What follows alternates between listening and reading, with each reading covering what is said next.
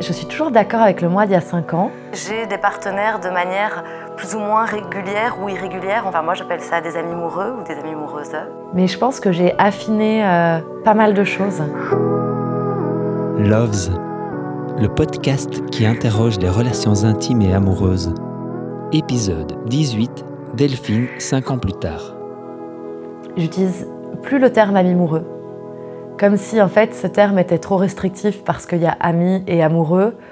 Euh, or, mes partenaires actuellement sont bien plus que des amis et bien plus que des amoureux ou des amoureuses. J'utilise partenaire. C'est très vague comme terme, euh, mais c'est facile à comprendre parce que tout de suite on, comprend qu'il y a un lien en fait euh, avec, avec la personne. Ça fait aussi longtemps que j'ai entendu parler de ce qu'on appelle l'anarchie relationnelle, en pensant que c'était très beau en théorie mais pas faisable en pratique. Et je me rends compte que c'est c'est ce qui me convient le mieux. Il y a encore quelques temps, j'étais plus dans ah oui, j'ai des relations primaires ou principales et des relations secondaires, donc dans une hiérarchie. Je pensais que ça m'aidait et que ça me rassurait. Et en fait, pas du tout. Ça me, ça me cantonnait de nouveau un peu une case, d'avoir de nouveau un peu une sorte de couple et de, relations qui passent avant les autres. Et l'anarchie relationnelle me permet d'être justement euh, beaucoup plus libre, euh, tout en étant beaucoup plus engagée avec chacune de mes relations. Ça peut paraître paradoxal, mais pour moi, c'est vraiment comme ça que je le vis. Et donc, il y a une multitude de cases, il y a une multitude de boîtes, et euh, chaque boîte est à construire ensemble. Ce qui euh, peut paraître compliqué, et en même temps, ce qui, moi, me paraît euh, beaucoup plus facile à gérer parce qu'il n'y a aucune boîte préconstruite qu'on m'impose. Et donc, il y a vraiment cette idée de, OK, bah, de quoi on a besoin? Qu'est-ce qu'on a envie de mettre dans notre boîte? C'est un peu plus long parfois de, vraiment se dire on va partir du début et tout construire ensemble, euh, brique par brique, parce que ça demande qu'on se connaisse extrêmement bien, qu'on connaisse nos besoins, qu'on soit capable de les exprimer, que l'autre soit capable de les entendre et en face de même. Donc euh, c'est un gros travail de fond en fait dans, la construction d'une relation.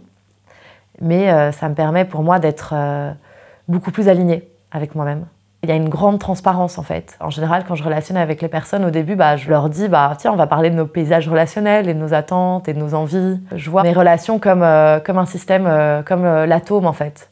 Donc il y a le noyau qui est moi, qui est au centre. Et puis il y a des couches d'électrons autour. Évidemment, les électrons peuvent bouger d'une couche à l'autre. La manière de tourner autour de l'atome n'est pas toujours purement circulaire. Parfois, ça peut être plus elliptoïdal. Et donc, euh, on peut comprendre qu'il y a certaines relations qui parfois soient très présentes dans ma vie à certains moments et puis moins à d'autres. Donc, dans paysage relationnel, dans mes électrons gravitationnels, j'ai envie de parler de mon gang de, de meufs. C'est les personnes avec qui je veux passer ma vie.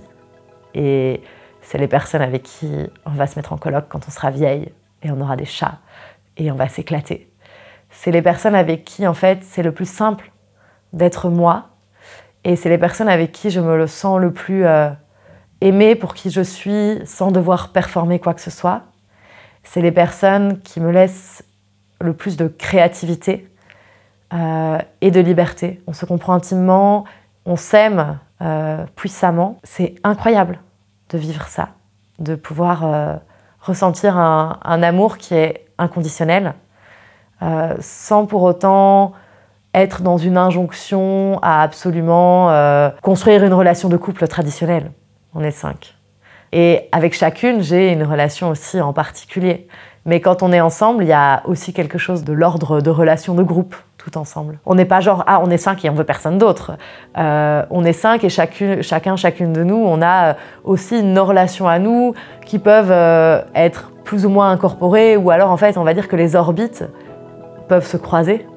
Donc, euh, donc voilà, mais c'est vraiment euh, euh, ce gang-là, c'est vraiment genre un socle dans ma vie.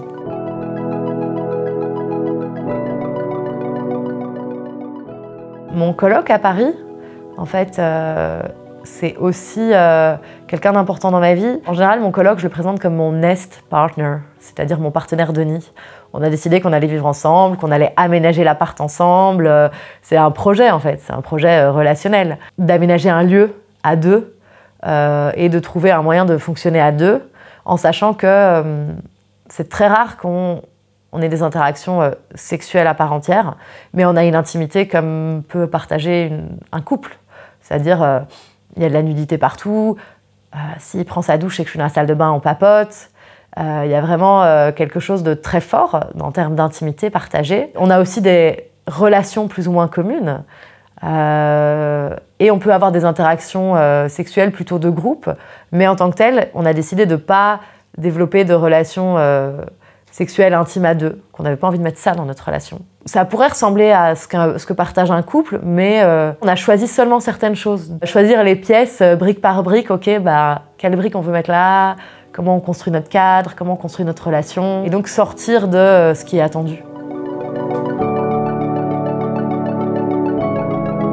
Il y a cinq ans, j'avais déjà eu des expériences BDSM sans trop savoir que c'était du BDSM, sans trop que ça soit cadré. Maintenant, c'est totalement identifié. Je fais du BDSM, ça fait partie de ma sexualité, ça fait partie de l'art que je fais sur scène aussi. C'est le wax play, donc jouer avec de la cire, le needle play, jouer avec des aiguilles.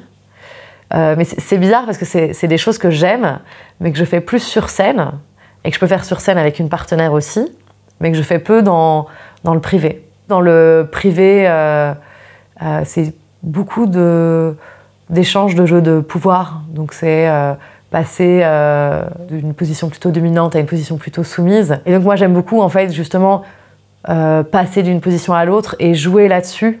C'est ce qu'on appelle être switch. Je pense que c'est là où je me sens mieux parce qu'il y a une réappropriation des jeux de pouvoir qui peuvent se faire en fait euh, dans la vie de tous les jours. Bah, c'est du jeu en fait. J'adore jouer et, euh, j'aime avoir euh, la possibilité d'explorer tous les rôles. J'aime aussi le dirty cheesy. Dirty, c'est tout ce qui est sale, qui peut être de l'humiliation, de la dégradation, donc des jeux de salive, des jeux de fluide, des insultes.